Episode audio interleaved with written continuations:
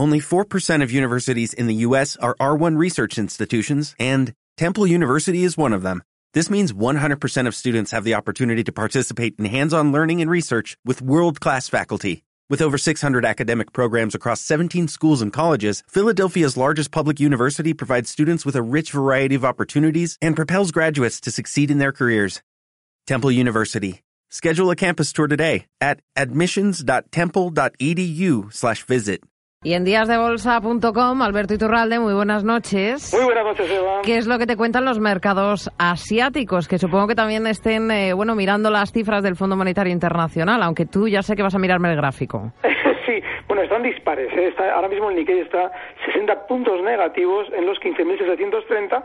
El Hansen de Hong Kong está 29 puntos positivos en los 23.076. El ASX 200, 7 puntos negativos en 5.281 y el índice High en eh, 2.202 18 puntos positivos, de manera que aquí está un poquito cada una a su aire.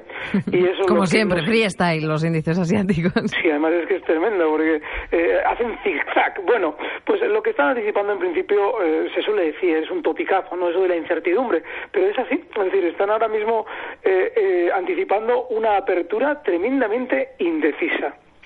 Aquí tampoco estamos viendo mucha decisión en Europa y en Estados Unidos. Hemos visto signos mixtos. se suelen alternar con mucha frecuencia los movimientos direccionales. Hemos tenido durante estas semanas movimientos muy direccionales en Europa eh, al alza. Bueno, pues ahora durante estas sesiones lo que sucede es que una vez que se nos ha puesto el cuerpo de subidas, se convierten los movimientos en algo lateral, en algo tremendamente, bueno, diríamos indeciso.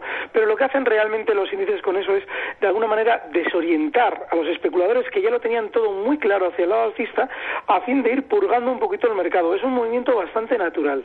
Pues nada, recogida de beneficios así en general. Eh, en Asia, ¿qué valor es el protagonista para, para vosotros en díasdebolsa.com? Mira, he escogido hoy un valor que lleva muy alcista desde que prácticamente está cotizando. Es un valor que se llama Denso Corporación y está ahora mismo cotizando en 5.662 yenes. Bueno, la estrategia que podemos fijar en este precio es la de una compra con objetivo alcista en los 6.083 yenes y el stop en 5.525 yenes. Alberto Iturralde, gracias, buenas noches. Un fuerte abrazo, buenas noches.